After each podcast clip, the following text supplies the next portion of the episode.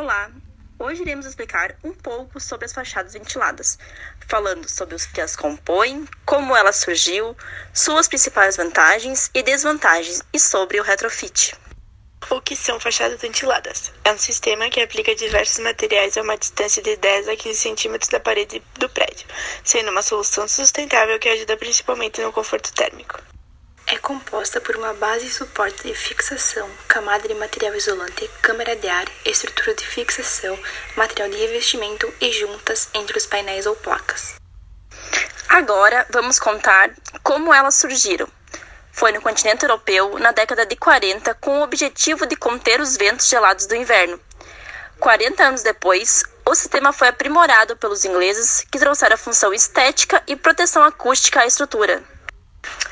Vamos falar também sobre as vantagens e desvantagens. As principais vantagens são a grande economia energética, que pode variar de 30% a 50%, o conforto térmico, a renovação estética do edifício, conhecido como retrofit, e o mínimo custo de manutenção. Já as desvantagens são o custo econômico elevado, pouca especialização para a instalação desse sistema no Brasil. Existem diversos tipos de revestimentos que são usados, temos a madeira, as pedras, o vidro, a cerâmica e os metais.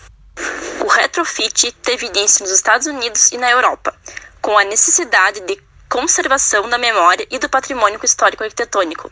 Diante desse cenário, surgiu a prática de adaptação de prédios antigos.